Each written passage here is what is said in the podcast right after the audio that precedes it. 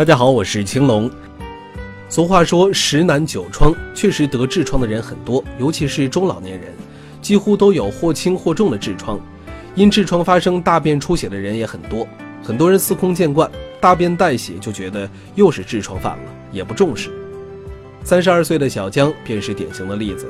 两年前就有便血的症状，一直以为是痔疮，吃了很多相关的药，但总是反反复复不见好。后来在家人的劝说下做了肠镜，检查结果却让小江一时间傻了眼，低分化侵润癌。其实像小江的例子并不在少数，谁也不把便血这个症状放在心上。对此，青龙想说，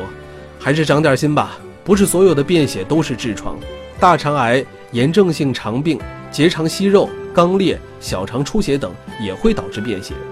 如果当初一发现便血就去医院，现在也不至于如此吧。便血了，如何判断是痔疮还是癌症呢？痔疮分为内痔和外痔，内痔出血一般呈点滴状、线状或喷射状，颜色大多呈鲜红色；而直肠癌出血的颜色需要根据病变部位距肛门的距离远近来判断，可能是鲜红色，也可能是暗红色。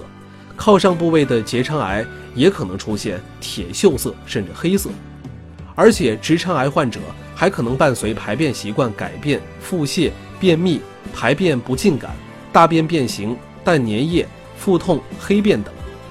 总之，如果大家发现自己有便血或者其他大便性状改变等症状，一定要引起重视，去正规的医院做粪便隐血试验或直肠指检初步筛查。如果有异常，再做肠镜进一步诊断。